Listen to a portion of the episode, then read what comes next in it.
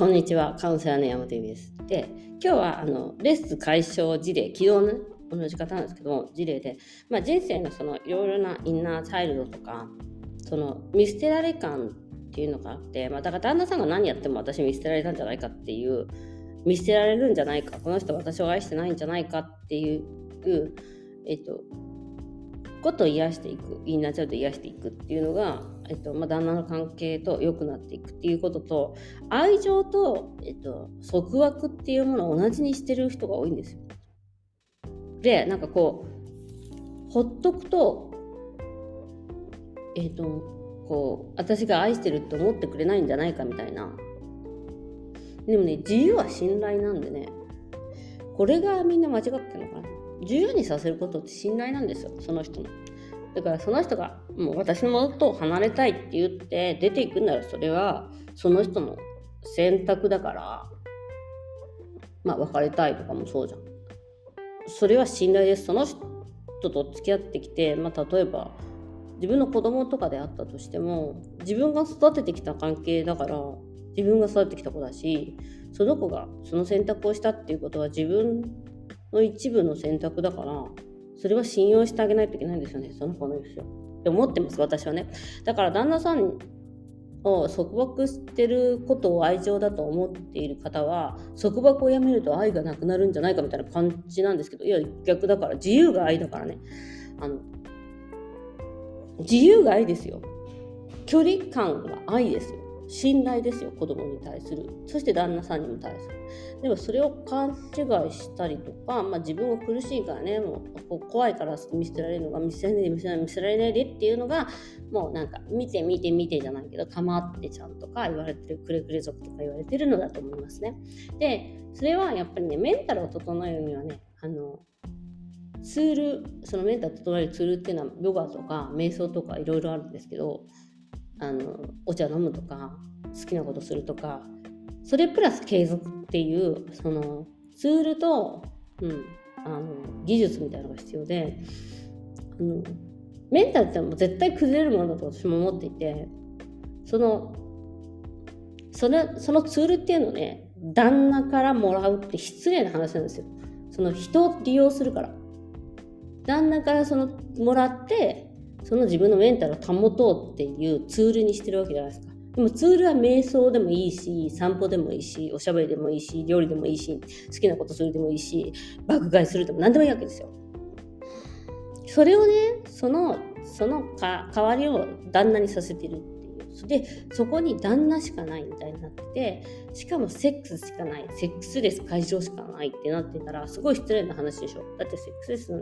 本当にじゃあそのまあ私みたいに性欲が多くてもうセックスがしたくてたまらないみたいな人だったらわかるよ。でも違うのみんな。それはメンタルを保つために欲しいの。だからそれはずるいじゃん。性欲を、ま、学ぶだから性欲ままさに性欲を満足させるために旦那とセックスレスが、ま、悩んでるんだったらまだマシ。他に変えればいいから。違うの。メンタルを整えたいからなの。だからメンタルを整えたいから旦那じゃないとダメなの。そういう時は。だって欲望を満たすんだったらおもちゃでもいいし他人のとこでも他人のとこっていうかあの自分のだ自分の旦那さんじゃなくてもいいじゃん。でも違うんです。私は心を満たしたいんです。っていうことはメンタル整えたいんじゃん。でそのメンタルを整えるのが旦那しかできないと思ってるわけじゃんでも違うの。他にもいっぱいあるの。立たないぐらいでそんなメンタルボロボロになってる必要はないわけっていう話なの。で、まあ、その理解っていうかはすごい難しいの。そのやっぱりその人を利用してるっていうことを理解したりとか自分が他でも楽しい思いができるとかだから今まではメンタル整えるのって男子旦那しかできないと思ってるのが、まあ、ヨガをやったりとか瞑想やったりとかインナーチャイルドワークやったりとか、えっと、自分で、えっと、楽しむだから自分で一人で外出するとかさ奥さんって難しいんだよ結構。で専業主婦の方とかは確かにお金とか時間とかの部分が難しいんででなんか今さほらやっぱさなんか不景気だ不景気だっていうからさなんかめちゃめちゃお金使うのもさなんか嫌な気持ちになって使ったりとかしちゃうじゃん。でも違うの違うでそれをすることによってメンタルが整うってどういうことかっていうとエネルギーが増えます。あなたのエネルギー量が減ってるからなのね。でエネルギーを増やすにはどうすればいいかって自分を喜ばせるしかないの。本当に自分を喜ばせるしかないの。でそれを喜ばせる方法がセックスしかないって思い込んでるのは、まあ、ある意味セックスレスの罠なの。セックスは一つだよ。喜ばせる自分を。それは知ってる。私は性欲が強いから分かる。それは知ってます。ただしうん。他にも本当にいろいろ私だからそのすごいさセックスの量を増やしていたと増やしていた時とその自分のそのとど何がどうやって私の、えっと、満足度を入れるかっていうとっていうになるとそんなにセックスばっかりに時間やお金は使えるんだけどあんな時間とか使ってられないんだよ本当に。でそれに悩んでること自体もったいないみたいにもなるしね。うんだからそれじゃないじゃんだってぶっちゃけねそのオーガズムじゃないじゃんその性的まあオーガズムを得ることによってまあまあめうんマインドを整えることができるけどだからそのオーガズムを得るでマインドを整えたい人はもうおもちゃでも何でも買えばいいわけでそこがちょっとねあの、まあ、間違ってる方が多いんだよね。でまあそれも理解してもらった上での今回のそのセックス解消の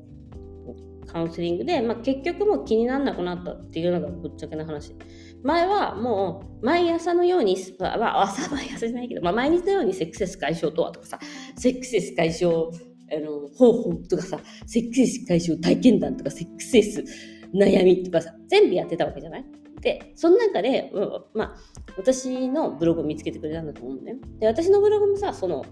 一発では見つかるようなさそんなそんな強力ブログじゃないから結構2枚 ,2 枚目3枚目にある世界だと思うんだけどやっぱ2枚目3枚目まで見ちゃうぐらい悩んでたんですよね。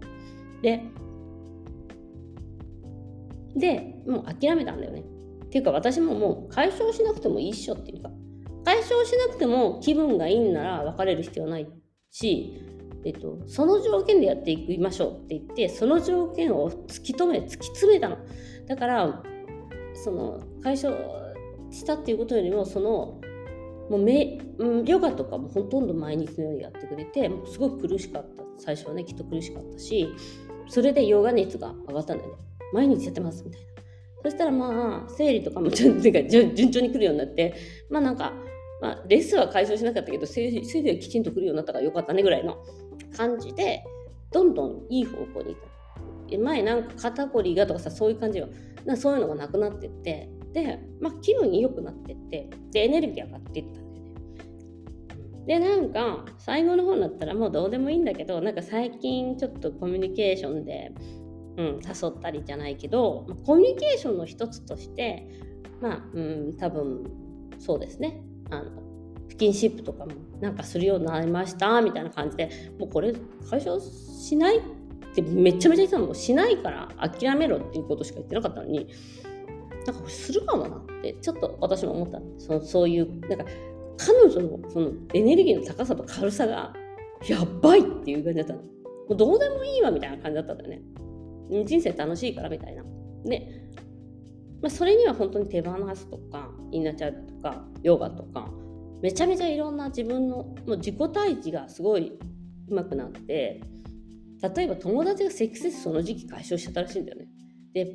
うその時ももやったって言ってた。でも、私にも連絡してこなかったかな。自分で対処した。その、どうしてもやるのかとか、でも人は人だし、自分は自分だし、やっぱそこで、どうして私はって今まで思ってたのだとか、あの、でも、結局そのだからといって何かをしだから誰かが持ってるけど私は持てないみたいなずるいみたいのはなくなってって。で旦那さんもだんだんいろんなことがあってもう生きてて仕事してくれただけでもありがたいですよねみーさんみたいになってて。もうこの人すごいなと思ったんだよね。もうなんかもう生きてて仕事して頑張っていってくれるだけでも本当にもうありがたいですっていう。まあそれにはいろいろな理由があったんですけどまだにそれじゃないですか。だって自分もそう思われたいじゃん。なんかしてくれるからとかさ料理作ってくれるからとかさ子供子育てしてくれるからとかさ何？なんかそういう私がいつも明るいからとかそういうことじゃなくてもう普通にやってくれてるだけでもありがたいっていう。で彼女はその域についたんだよ。それでまあ私のブログとかも読んでたから、まあ挿入しなくてもいいからセックスしてみないみたいな感じで軽く誘ったらなんとなんとなんと。もう ね、多分10年ぐらい悩んでたと思うんです。結婚してからずっとだから。で、子供を産むのも産むためにやったらもうガチッとできちゃったっていういわゆるもう本当レスあるあるな話で。レスの人そうなんですよ。そういう人が多いんですよね。あの結構まあレッスンで悩むってやっぱりその女性性も強いから多分その子宮も強いしその卵子も強い強いだと思うんですよねだから結構できやすい人が多いと思うんですよ。でやっぱりそういうセックスと子供のためにセックスしようってして、まあ、3回とか1回とかなんかすごい本当もう奇跡のようにできていくんですよ。セックスです悩んでる人って。それもあるんだよね。で、それで終わっちゃうから、えみたいな。で、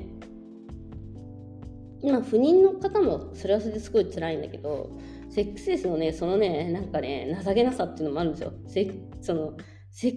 子供を産む時のだけに求められ、しかもそれでできちゃってみたいな、もうこれで人生終わったみたいになっちゃう。で、そういうのもあったからだと思う。でも、本当に付き合ってずっと、まあ、最初の時期が多分あったのでもずっとやっぱりその不安みたいのはあってまたえっといつか解消するんじゃないかなって思いつつも結婚して結婚する前もちょっとやばいかなとは思ってたと思うんだけど。でもまあいつか変わるだろうっていうのが全然変わらなくてみたいなの本当に辛かったし大変私と全く似てるんでね本当に思ってますけど本当にそれがカウンセリングが起きることですね。自分を変えてもうどうでもよくなってなおかつ自分でそうやってセクシャリティが上がったってことじゃないですか多分その挿入しなくてもいいとかそういうことを言えるようになった自分っていうのも素晴らしいと思うんですよねなんかやっぱり勉強しないとそういうのって言えないやん。その最初からいや、挿入なんかいいよとかって言ってさ、言えないじゃん。でもそういうことをちゃんと言えるようには大人の女性になったっていうことも素晴らしいし、あとまあ多分ね、すごいね、あの見ててわかるけど、多分誘うの楽しかったと思います。なんかもう、どうしてこんなこんな魅力的な私を抱けない私なんてかわいそうな人ねぐらいになってたのか最初最後はねもう最初はもうなんかボロ雑巾自分ボロ雑巾状態みたいに扱ってたのがそういう感じになっててぜこれでまあ解消しなくても本当ダ賛成でしかないんで私の場合はねでも本当にそこでいいと本当にメールいただいて泣いたもうねふわみたいな。だって去年の多分一番最初にお会いしたのが4月とか5月とかそういう感じででも何年も何年も悩んでたわけじゃん。でそれが目標じゃない私もレースが目標じゃんレース会社が目標じゃないからもうどうでもいいんだけどはっきり言ってでもさすがに今回嬉しいね。そのやっぱりあの解消するケースじゃないから逆に言えば、でもそこまでもメンタル持ってったからやっぱりひときわ嬉しいっていうか。信じてもらえたことも嬉しい。信じてもらえたっていうかやっぱ彼女の頑張りも嬉しいしなんかあのすごい素直な方なんでね本当に。そのヨガやった方がいいよって言ったらさあの目をつぶってやってくれる。なんで？じゃなくて目をつぶってやってくれる方なんで。自分の意思を取って。それはあの半端じゃなくて成長ご成長なさったから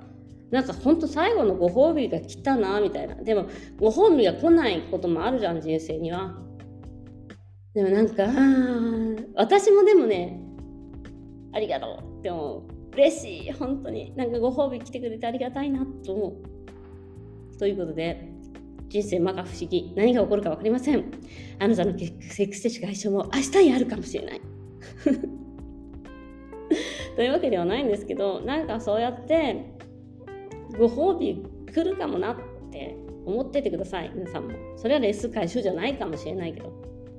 ね。まあ、解消した人は大体ね、下手すぎるとか、仲良きできねえとか、文句言い出すんだけど、女性ならならではのその欲望の深さは楽しいもので、はい、いとがしい。今日もご視聴ありがとうございました。今日はなんか私の満足、超満足カウンセリングのお話でした。